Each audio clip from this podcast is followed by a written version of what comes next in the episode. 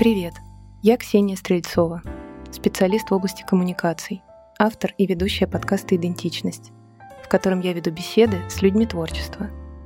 Мне стало интересно, как растет творческая личность, какие моменты жизни, детства, книги, артефакты, встречи с людьми помогают формированию своего творческого взгляда и пути.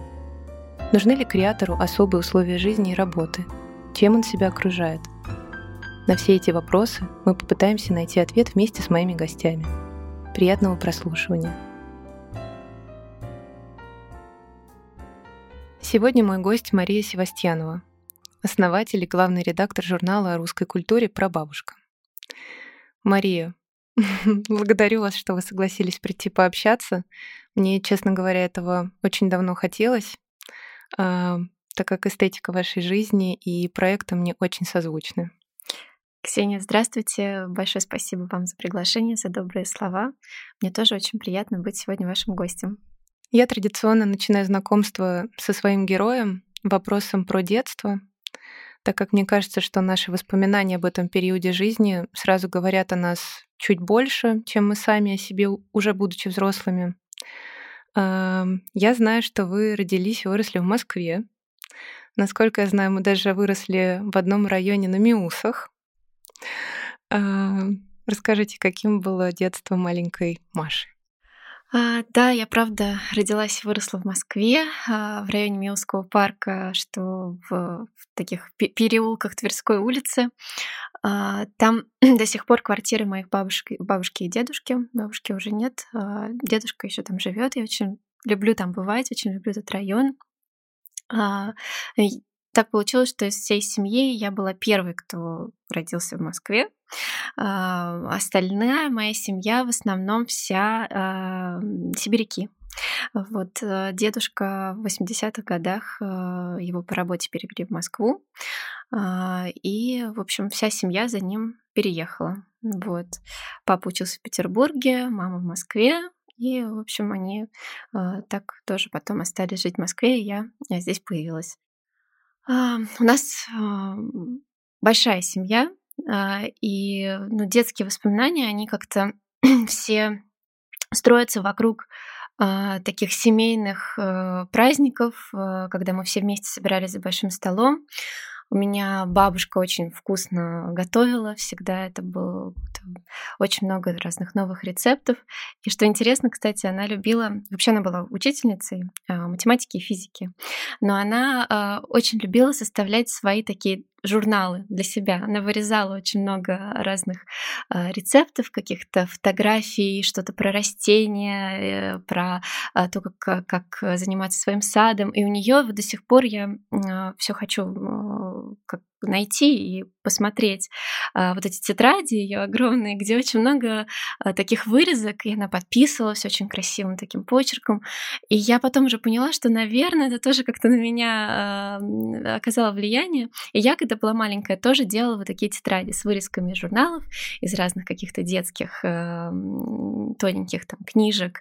Получались такие мудборды, тире-журналы, что-то такое, не знаю, как это правильно назвать, дневники, может быть, даже. Вот, и, наверное, тоже это как-то на меня уже тогда, я была еще совсем маленькая, может быть, там 4-5 лет, на меня это оказывало влияние. Ну вот э, детство прошло в таких вот семейных, э, в большой дружной э, теплой семье. Очень много встречались вместе, проводили все праздники. Это бабушка, дедушка, тетя, дядя, мама с папой и там другие более дальние родственники. И всегда это был большой такой дружный стол, очень много всего готовили, много путешествовали. Каждое лето ездили к бабушке с дедушкой на дачу в Владимирскую область. И вот эти э, э, летние месяцы, проведенные с бабушкой и дедушкой, очень на меня сильно повлияли. Э, это был дом, который папа с дедушкой, с дядей построили сами в 90-е годы, но он, а, он был такой, ну, достаточно новый, а, то есть не старый деревенский, но он находился в деревне, прям в начале деревни. Поэтому вся вот эта деревенская жизнь, курочки, а, козы, старенькие бабушки, которые вот пасли этих э, козочек, и парное молоко, и вот это все у меня было. Хотя было так немножечко, я чувствовала, что я в это не погружена полностью, а как бы смотрю на это со стороны. А, но тем не менее это все было. И вот этот э, туман, который, на который мы с бабушкой любили любоваться по вечерам с балкона, который потихонечку приближался к нам э, из далекого леса, э, это вообще одна из моих, э, одна из моих самых таких любимых воспоминаний. Вот эта картина, э, русский такой пейзаж, поле, простор, и вот этот вот беленький туман, который э, на закате потихоньку приближается. Вот, вот эта вот картинка, она какая-то вот такая одна из если говорить про какой-то внутренний мудборд, она всегда у меня где-то внутри. А, и это пение петуха по, по утрам, какой-то отдаленный лай собаки, вот это вот все такое чисто русское, деревенское, оно у меня было. Это э, что-то такое очень теплое, важное, что э, как бы вот где-то здесь э, в сердце, в центре меня. А, и была Москва, которая, а, которую я очень люблю, а, которая абсолютный дом, тепло, любимые люди, бешеный ритм, от которого я часто устаю, без которого я не могу жить. И вот этот центр Москвы, центр, но при этом тихий, такой немножко отдаленный район Милского парка, там всегда было очень спокойно, было мало машин, были такие стоянка троллейбусов спящих, и до сих пор помню деревья некоторые, как, как, какими они были в этом парке, когда я была маленькая, как цвела вишня, а сейчас это уже там, а, огромные деревья, и э, очень много теплых воспоминаний связано именно с такой э, старой Москвой. Несмотря на то, что э, семья не из Москвы, и у нас э, не было а, какой-то старинной квартиры с антиквариатом, как можно там подумать, да, потому что мне сейчас нравится.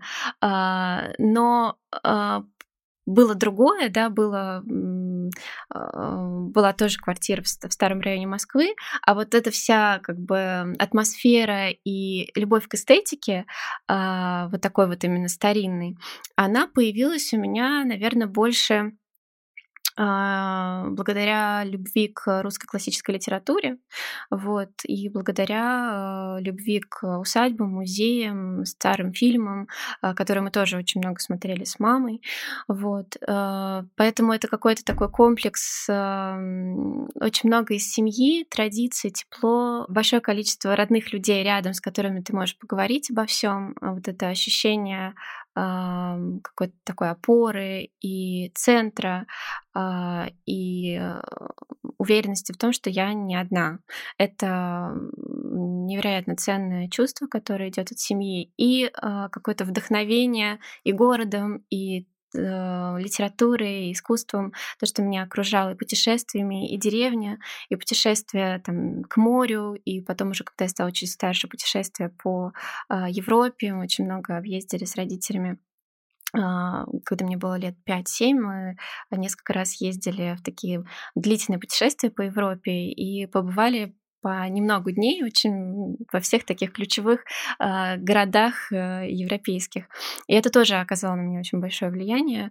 Э, и, как мне кажется, э, до сих пор сочетается во мне вот это а, и русскость, любовь ко всему русскому, и какая-то открытость миру, и желание узнавать новое, и открытость к другим культурам, что вообще, мне кажется, присуще русскому человеку, русской культуре, потому что она очень многогранна, она очень много в себя а, других культур впитала, переработала каким-то особенным образом. Вот. И, в общем, в моем проекте, в моем журнале мне очень нравится это исследовать. Перекочевали ли какие-то традиции семейные а, в вашу собственную семью сейчас? Ну, я не знаю, поход в церковь в воскресенье, обязательный, там, не знаю, пятничный обед, когда все собираются за одним столом. Да, конечно, Походы в храм по воскресеньям — это любимая традиция. Потом а, завтрак э, после службы обязательно где-нибудь. А, но, как правило, мы именно вот втроем с мужем и с дочкой. А, родители живут за городом. Бывает, что если мы у них, мы вместе ходим в храм тоже. Ну, вот чаще это мы втроем с друзьями потом встречаемся. Традиции таких семейных ужинов, конечно. Ну, опять же, мы либо можем приехать к родственникам какой-то праздник или выходной день, и провести вечер с ними а, дома за ужином, либо сделать, приготовить домашний ужин сами для своей небольшой семьи. И это тоже традиция, которую я очень люблю. Мы Оно обычно это, наверное, либо пятница, либо суббота в течение недели. Это получается реже, но тоже иногда бывает. И дочка уже очень любит тоже эту традицию. И иногда она сама ее инициирует и говорит, мама, давай сегодня сделаем праздничный ужин, давай придумаем какой-то праздник. Ты обязательно надень что-то красивое. Сама одевается, тоже выбирает какое-то любимое свое платье и говорит мне, что надеть. Обязательно платье или, или юбку. Снимай домашний костюм или пижаму, надевай обязательно платье или блузку с юбкой. А, и мы всегда зажигаем много свечей, включаем музыку. Тоже а, дочка заказывает у Алисы какую-нибудь свою любимую песню. А, и бывает, что мы что-то с ней готовим к приходу мужа с работы, потому что, как правило, я ну, раньше э, дома, и несмотря на то, что я тоже я работаю, у меня такой более плавающий график, он приходит достаточно поздно. Вот, и мы э, с Лизой, с дочкой что-то для него готовим. Либо все вместе, там кто-то отвечает за еду, кто-то за музыку, кто-то за украшения за, э, за сервировку стола, что тоже, кстати, любит дочка, ей пять лет, она обожает э, расставлять посуду сама. Вот, э, это такая наша любимая традиция тоже. Эм, наверное, еще к традициям можно отнести э, поездки за город на машине э, по России. Мы это делаем уже давно. А, так вот массово это стало очень популярно в последнее время, а мы а, путешествуем на машине по там, городам Золотого кольца и другим русским городам небольшим. Ну, я думаю, что уже лет 15 точно, вот как мы с мужем э, начали встречаться еще, когда мы учились в университете, мы э, постоянно куда-то ездили на машине, это мы очень любим. И сейчас дочка тоже с удовольствием с нами ездит, она уже подросла, и мы даже ездили все вместе в Пушкинские горы, это 12 часов на машине, и, в общем, неплохо это все она перенесла, и была чудесная поездка. У вас очень интересный свой стиль который прослеживается во всех проектах, в стиле жизни, в одежде, в увлечениях. Расскажите, как удается создавать эту реальность в современном мире? О, как! Такой а, глобальный вопрос. А, не знаю, честно говоря, как удается. Просто, просто очень нравится, наверное.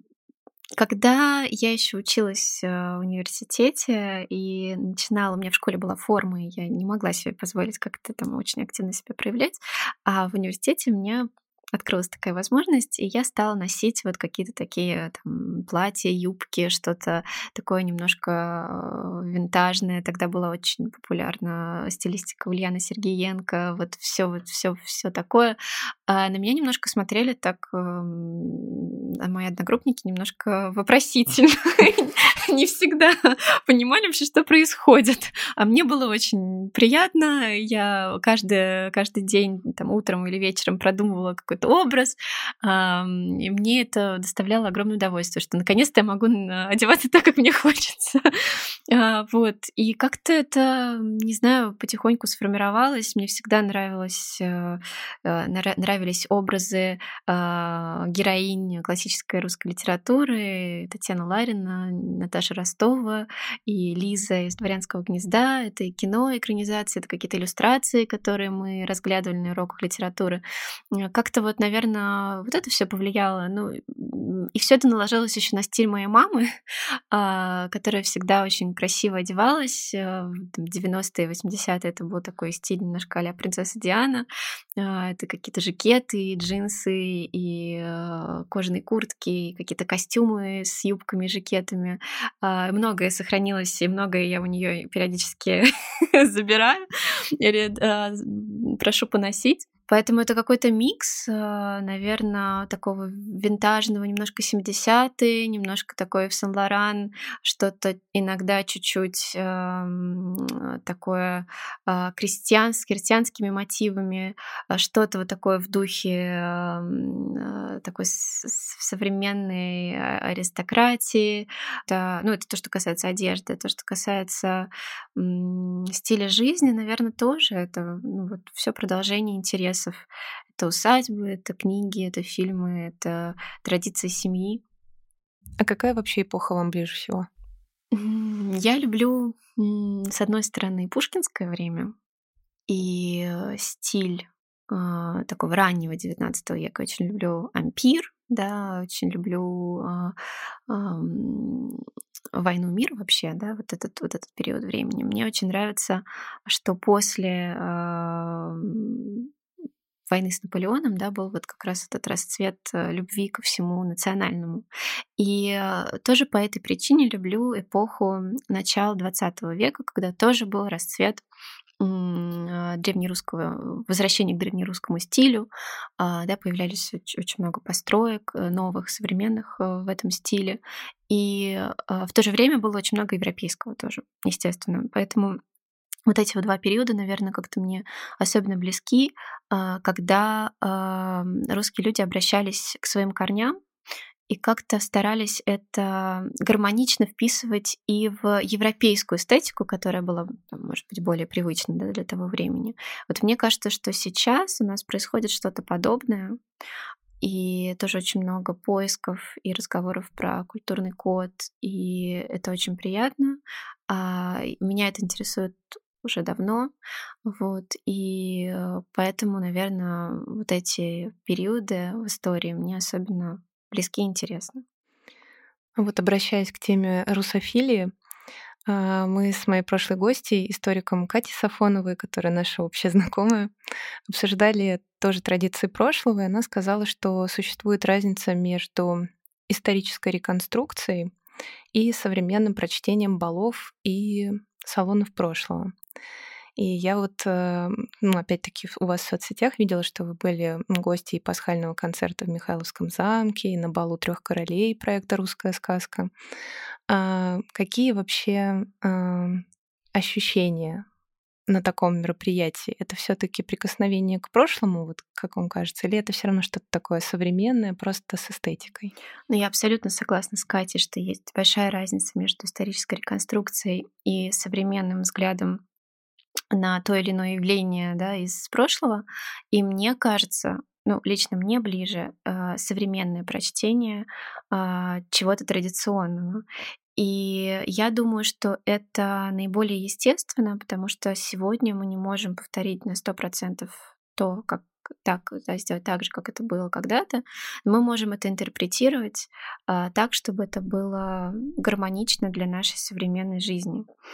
И а, есть, конечно, проекты, э, там, балы, которые э, стараются максимально воссоздать э, ту или иную эпоху. И, наверное, ну, для кого-то это интересно, или в какой-то, для какого-то мероприятия, или для какого-то случая это, наверное, уместно. Но мне лично ближе истории, которые вот сочетают в себе э, современность и традиции. Например, ну, в случае, как с теми событиями, о которых вы упомянули в Петербурге, а, это всегда какое-то историческое место, очень красивая. А, это всегда программа с классической музыкой или с балетом. А, это история сама, которая связана а, с тем или иным художественным произведением, той или иной какой-то известной исторической личностью, царской семьей или кем-то другим. И вокруг как бы вот этих смыслов разворачивается уже все остальное. И э, при этом совершенно не обязательно танцевать, да, как это было, как, там, не знаю, знать э, все эти классические танцы. Э, это может быть просто а, формат концерта, например, и какого-то коктейля или чаепития и светской беседы, а, дресс-код может быть тоже с какими-то элементами а, того времени, какой-то определенной эпохи или какого-то определенного стиля, но при этом совершенно не обязательно повторять один в один там, наряд какой-нибудь дамы там, с, с какой-то старинной картины или фотографии. И мне, не знаю, лично мне очень комфортно на таких э, событиях. И это очень интересно, потому что мы можем э, какие-то смыслы и традиции, эстетику из прошлого мы можем э, брать и как бы использовать в современной жизни, но так, как комфортно нам. И мне кажется, в этом как раз и развитие, в этом э, как, как раз э, естественность как бы стечения времени, и как раз э, интересно и э, наблюдать за тем, а что именно мы берем из прошлого, а что именно для нас важно там, и как мы это развиваем, как мы это вписываем в современную жизнь. Проект про бабушка — это журнал о русской культуре и дореволюционной эстетике. И мне стало интересно, как в таком диджитальном, спешащем куда-то мире, полном э, коммерции, удается делать такой проект, который апеллирует, наверное, к ностальгии и душевности? Насколько это сложно? А, я думаю, что э, вообще заниматься каким-то своим делом и что-то начинать, наверное, это для каждого человека в каком-то смысле непросто. Э, сказать, что это очень легко, я, конечно, не могу. Но сказать, что есть какие-то препятствия, э, тоже не могу. Потому что, как мне кажется, сейчас когда э, ты начинаешь что-то свое, самое главное делать то, что идет от сердца, то, что тебе действительно нравится, то, что ты любишь делать. И тогда э, люди, созвучные этому чувству, они в любом случае откликнутся.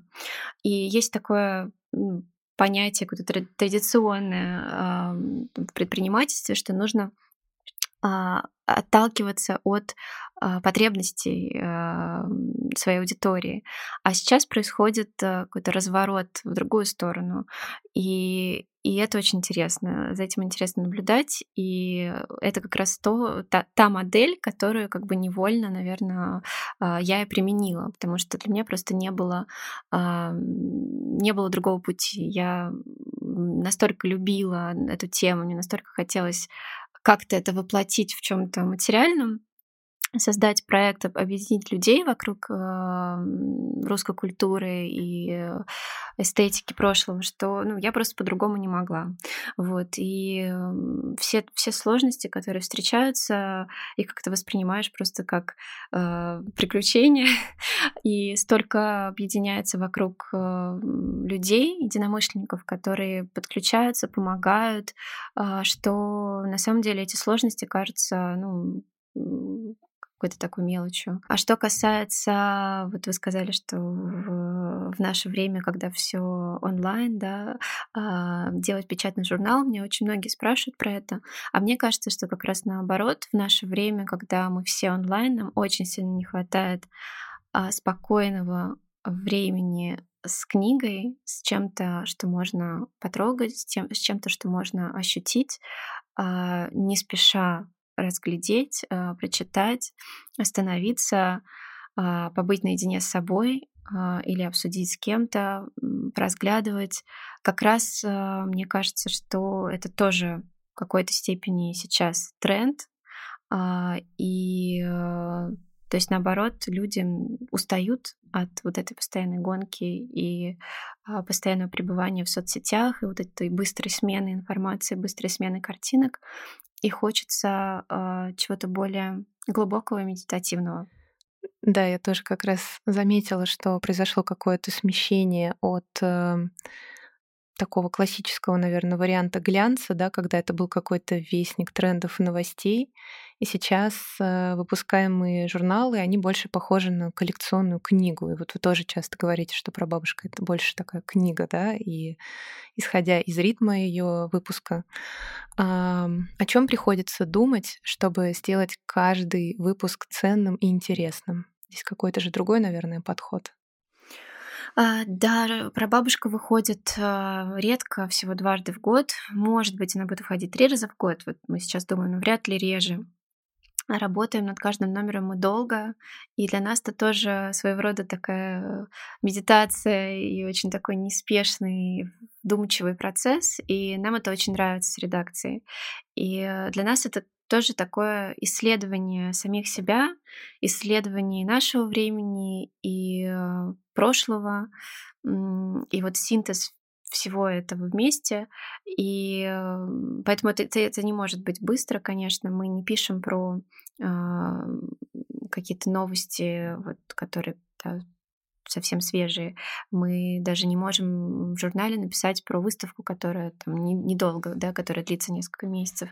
Мы пишем про то, что будет э, всегда актуально, про то, что вне времени мы даже не делаем акценты на временах года, у нас нету там выпусков э, зимних, осенних, весенних, летних.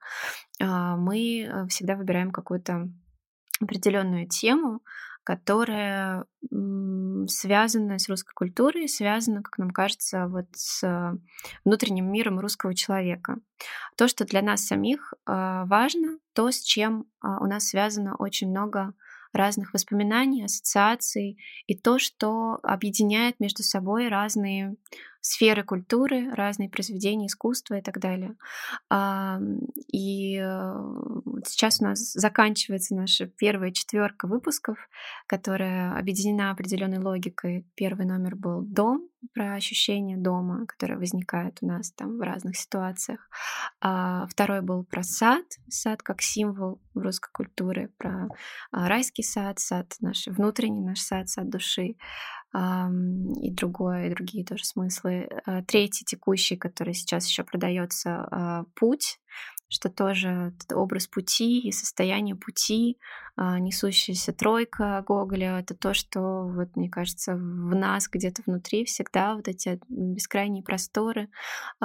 И тоже мы вот это понятие состояния через разных героев, через разные материалы исследовали что такое путь, как он может быть, кто, кто такой наш спутник, кого мы можем взять с собой в спутники и так далее, и так далее. И сейчас мы работаем над э, номером, который называется «Свет», э, там, который будет построен по тому же принципу, мы делим выпуски на главы, которые обозначают тот или иной смысл вот этой главной темы. И а, свет мы будем тоже рассматривать с разных сторон. Это и внутренний свет, и божественный свет, и свет как просвещение, и даже высший свет в том числе. В общем, очень много разных смыслов. И мы очень любим вот этот клубок смыслов разматывать. Мы очень любим находить а, ниточки, которые соединяют какие-то, может быть, далекие даже понятия. А, мы очень любим находить взаимосвязи между прошлым и настоящим. Мы очень любим, чтобы номер получался а, внутри себя очень тесно взаимосвязанным, и поэтому мы так долго его планируем. У нас все материалы большие, все лонгриды, и все между собой, ну, в такой логичной последовательности, э, такой гармонии. Потому что, в общем, у человека, у читателя долж, должно возникать определенное э, чувство от прочтения, которое связано вот с этой главной темой. И э, мы стремимся, чтобы была вот эта вот э, какая-то медитативная а, спокойная атмосфера погружения постепенного вот в эту тему.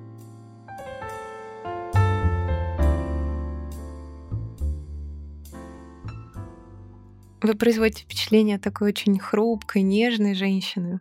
При этом все чаще, а, по крайней мере, в соцсетях а, позиционируете себя именно предпринимателем. Расскажите об этой своей роли и как вы ее ощущаете.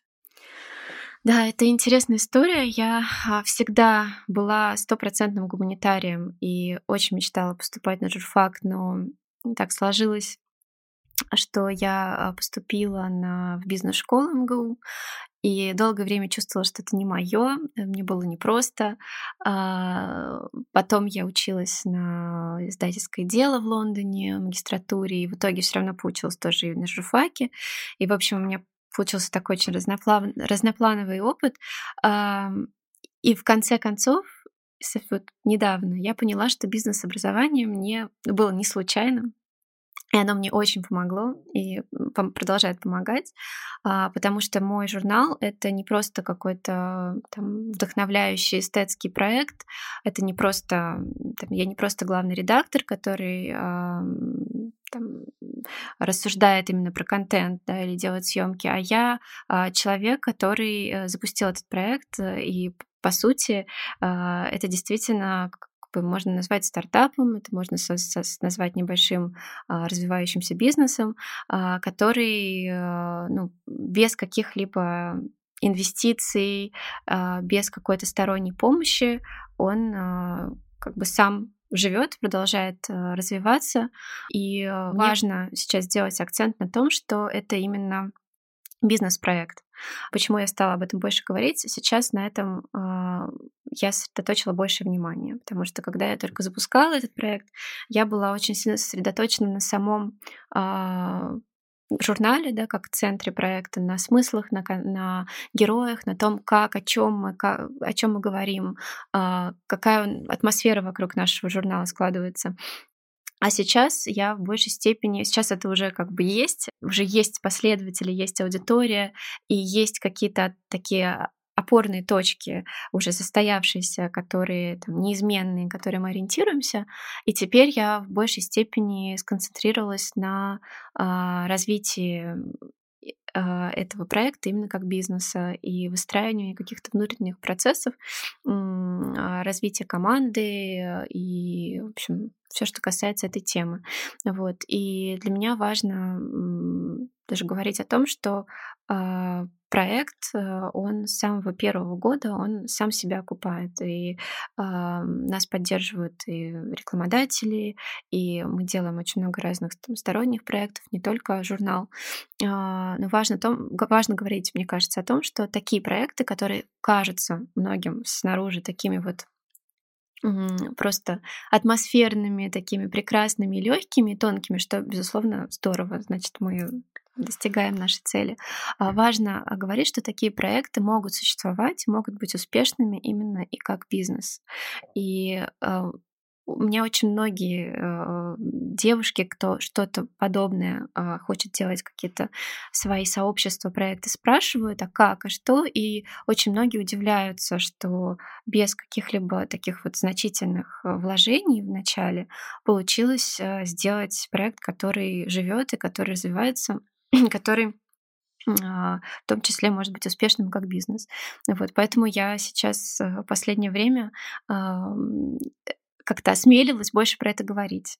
Несмотря на то, что это, может быть, всегда было мне немножко чуждо, а сейчас я понимаю, что это полноценная часть меня, и мне интересно как бы ее Э, исследовать и э, присвоить себе, потому что я всегда э, чувствовала себя больше такой вот про творчество, про э, э, что-то такое более гуманитарное. А сейчас я вдруг осознала, что я делаю, э, ну, я, я действительно являюсь предпринимателем, и я решаю задачи, которые решают э, предприниматели. И я в какой-то момент подумала, о, ничего себе, так надо как-то это про это вообще побольше говорить и а, самой для себя как-то глубже изучать.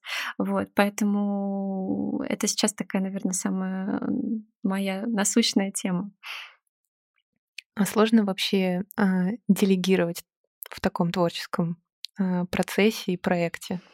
Я учусь. А, мне это было вначале очень сложно. Я э, люблю контролировать все. Э, ну, проект про бабушку это ну, вообще по большому счету продолжение меня, а, но сейчас я понимаю, что это не может быть так всегда. А, естественно, это я всегда буду с ним неразрывно связана, но а, он должен быть шире и больше, чем я сама.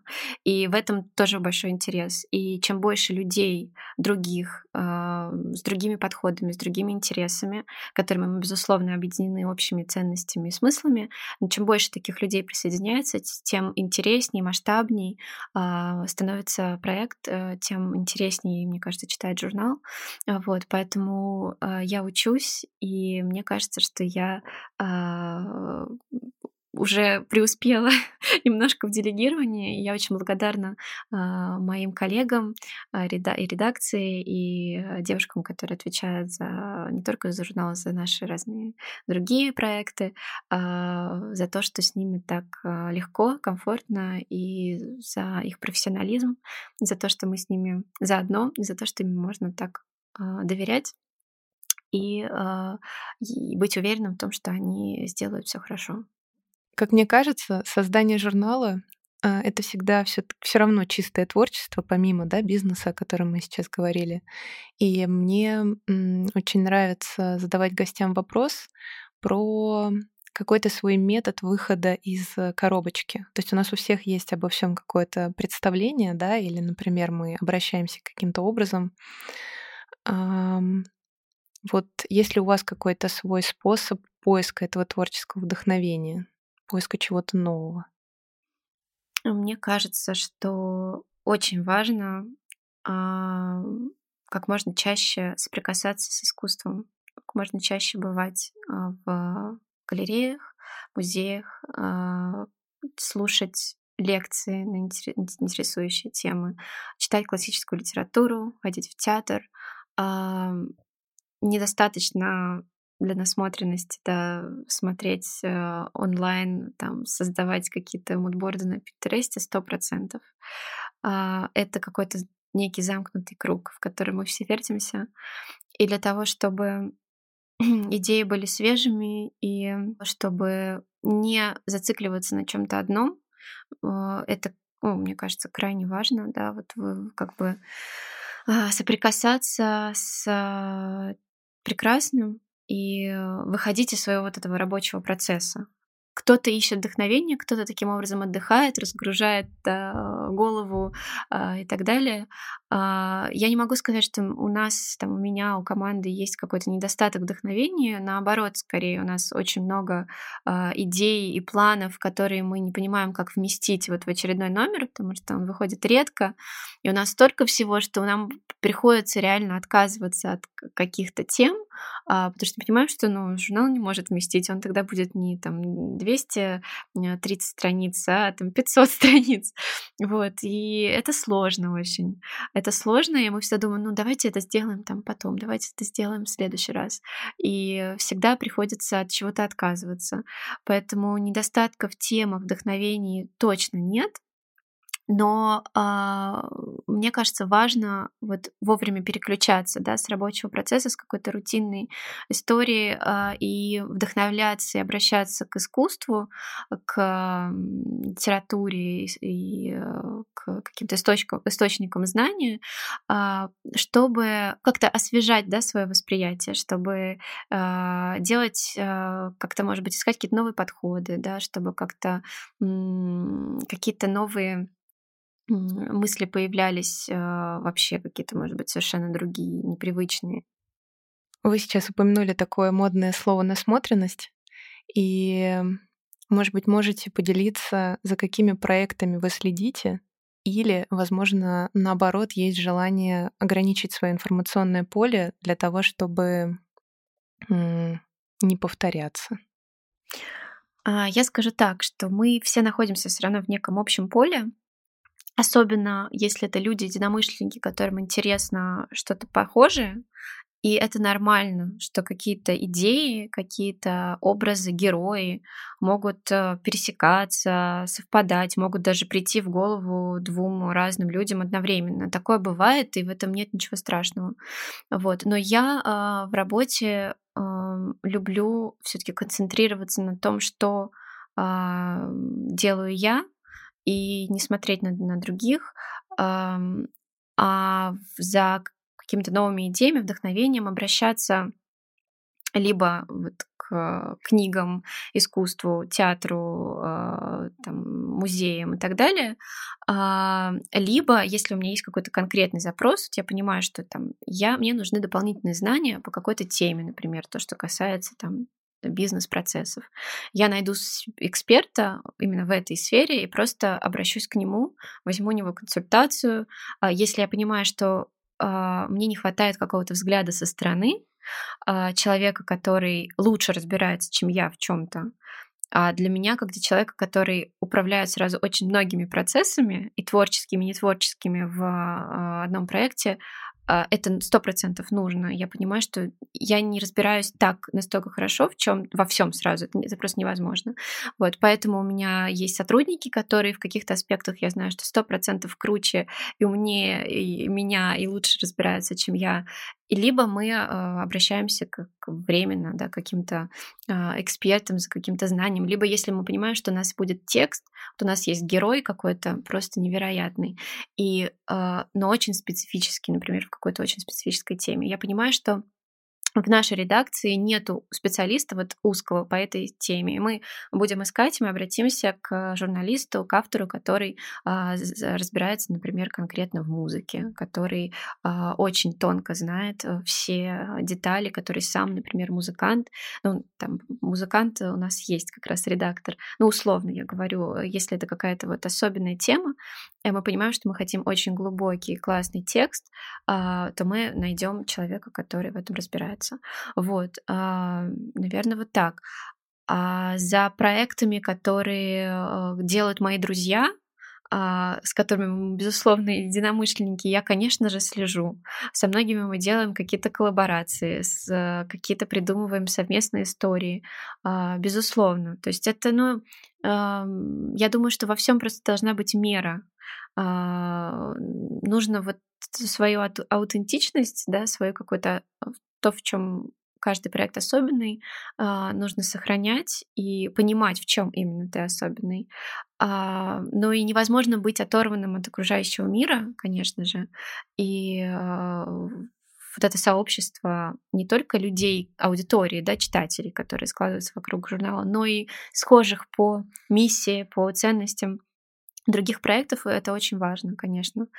У вас есть какой-то проект мечты, который бы очень хотелось реализовать?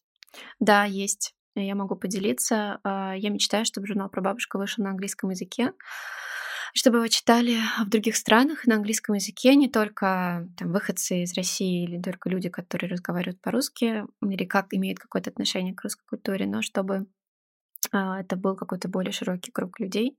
А, и изначально я создавала журнал с этим прицелом, и поэтому такое название, в том числе такое название, потому что про бабушка, бабушка, бабушка знают все абсолютно во всем мире. Э, поэтому название латиницей тоже меня периодически спрашивают, почему журнал русской культуры название латиницей.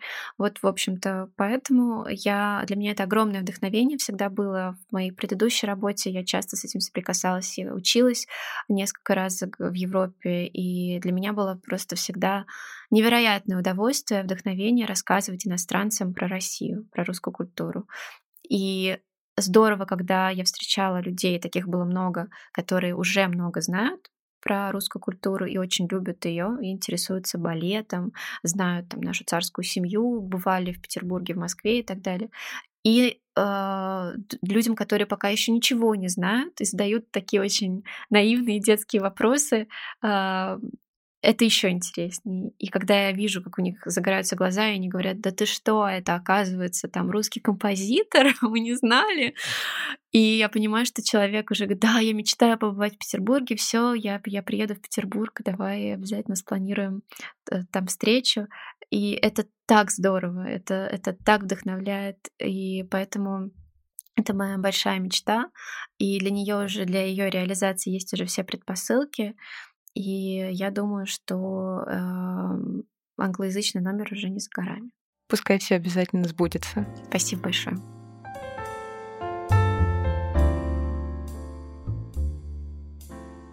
Я знаю, что вы воцерковленный человек. Мы уже как-то между собой обсуждали свою любовь к персоналии княгини Елизаветы Федоровны, основательницы Марфа-Мариинской обители милосердия.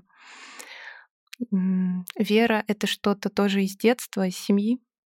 Да, э, я из церковленной семьи. Это действительно идет из, э, из детства. Но по мере того, как я взрослела, у меня какие-то свои э, тоже добавлялись размышления на этот счет. Это такая, ну, неотъемлемая часть меня, которая всегда была в моей жизни, и которая очень сильно на меня влияет, которая, конечно же, отражается в, в проекте тоже. Но проект светский, журнал светский, но э, русская культура и особенно если мы говорим про дореволюционный период, естественно, невозможен без э, церкви, без православия, и это такая неотъемлемая часть вообще ну, всей нашей культуры. Естественно, мы тоже про это пишем. Мы пишем а, в наших соцсетях а, достаточно часто про православные церковные праздники. А, у нас есть такая рубрика «Красный угол», в которой мы рассказываем и про какие-то образы в иконописи, и про разные праздники, традиции, связанные с, с православием. В журнале всегда есть какая-то часть материалов, которая связана с темой, с, с христианскими ценностями, конечно, связано вообще, наверное, все. А какая-то часть материалов связана с, именно с церковной жизнью, да, с иконами, тоже с церковным искусством, а, ну и так далее.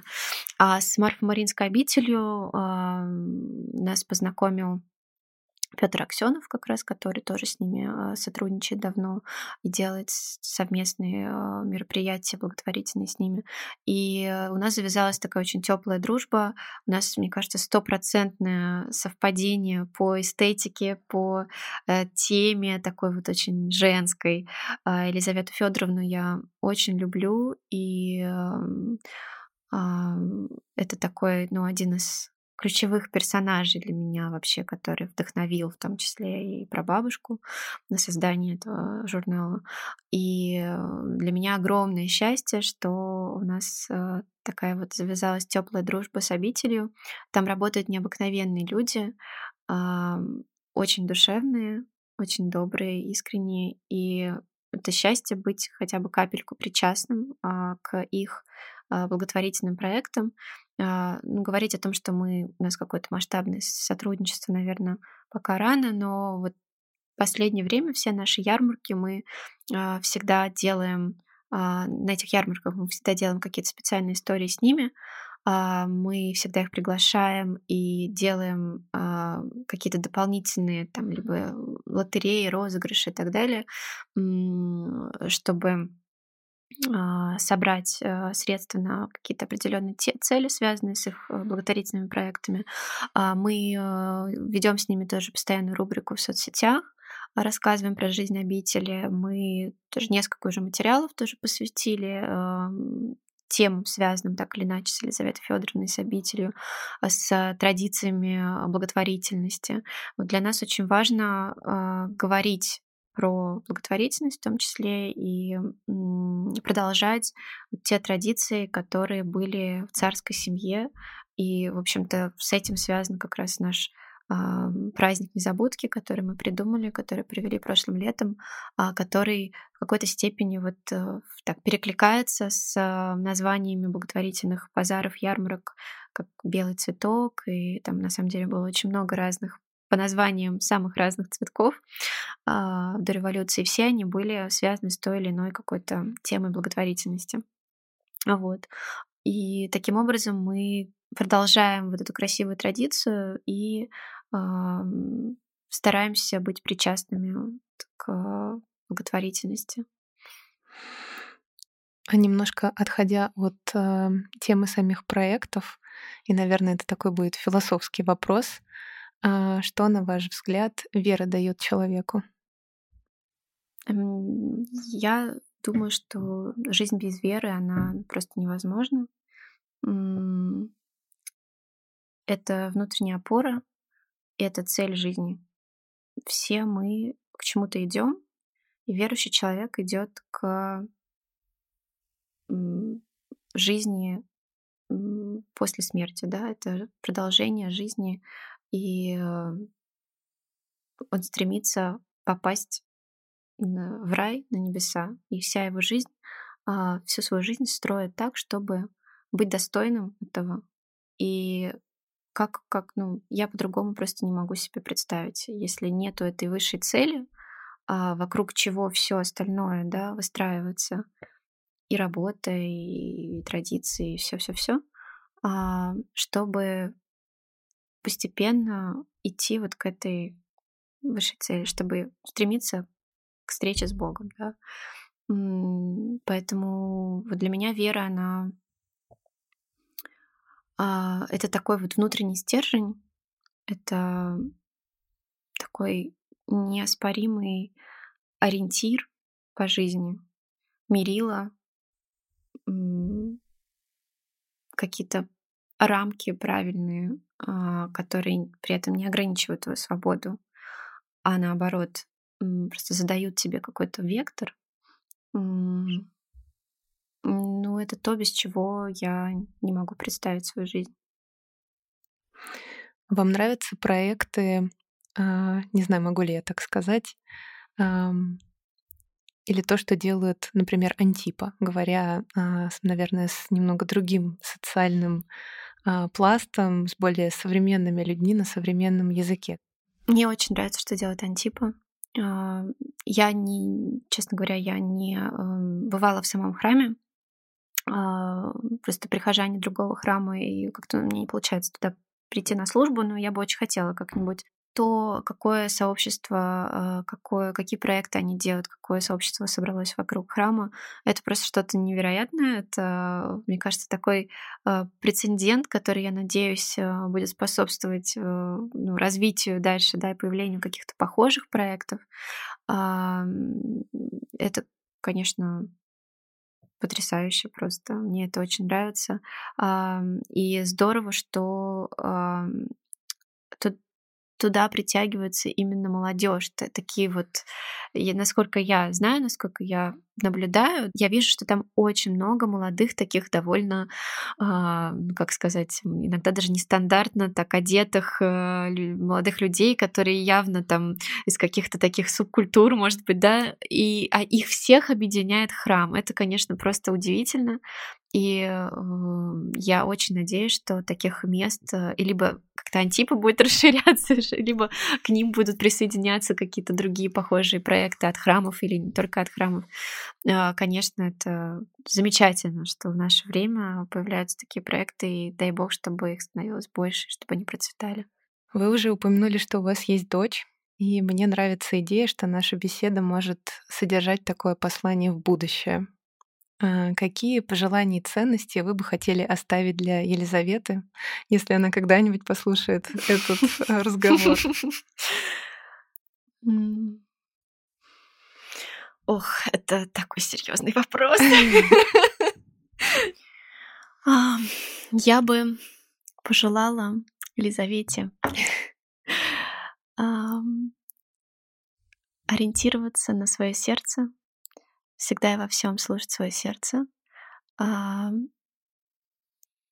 любить и руководствоваться во всем любовью, додумывать всегда хорошо, а не до... стараться не додумывать плохо, если чего-то не знаешь о ком-то или о чем-то, а додумывать в лучшую сторону. А, верить в добро, добрых людей, а, верить в Бога, во всем полагаться на Него и никогда не забывать про Него а, и учиться Его любить. А,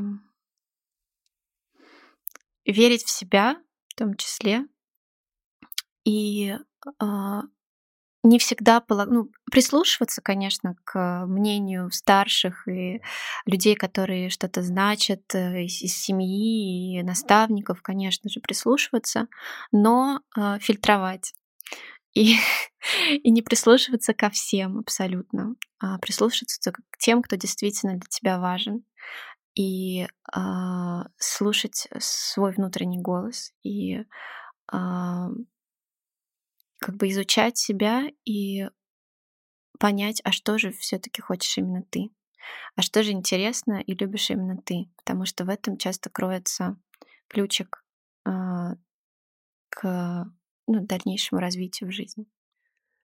Елизавета, Я надеюсь, ты когда-нибудь это услышишь. Один из номеров журнала был посвящен пути, как вы уже тоже об этом говорили, пути, который проходит каждый герой сказки. У вас есть какой-то любимый герой? Именно сказочный? Скорее, да, наверное, сказочный. Красная шапочка. Почему? Потому что она была крутая. Все. Точка. Точка. Больше не надо разъяснений.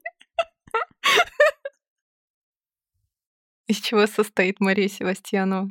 А, это фарфоровая чашечка с горячим, очень крепким чаем. А, утром, и не только утром, всегда. А, это зажженная свеча по, по вечерам, и тоже не только по вечерам. Это русская природа и воспоминания о деревенском лете. Это, ну вот то, что я уже говорила, да, вот этот вот пейзаж с туманом и отдаленные такие деревенские звуки, звуки, как лай собаки, там пение соловья под окном, вот, вот это вот очень всегда яркое, яркое воспоминание. Это любимые книги э, и любимые литературные герои, э, наверное, ну, один из таких ключевых одна из ключевых героинь э, из детства, которая до сих пор для меня очень много значит, это Наташа Ростова. Это балет, потому что я занималась им в детстве, и он очень сильно на меня тоже повлиял. Кстати, забыла про это рассказать, когда говорила про детство. Это мамин э, медовик и Наполеон, который она постоянно готовила, готовит. Эм, и э, Наполеон, кстати, по вообще по, по рецепту двоюродной прабабушки. Это э, Москва и Петербург, и в каждом городе свои какие-то места особенные. Э, это Лондон, Нью-Йорк и Париж. А в Лондоне я пожила год, а рядом с Парижем пожила полгода, и тоже очень его люблю, и для меня французский язык, Франция какое-то тоже особенное имеет значение. И Нью-Йорк, а, где я была, наверное, самое большое количество раз всех городов. И его невероятная энергия. Спасибо вам, Мари, большое за этот разговор. Я очень рада, что он состоялся. мне кажется, он получился неожиданным и интересным. Спасибо большое, я получила удовольствие. Спасибо за приглашение.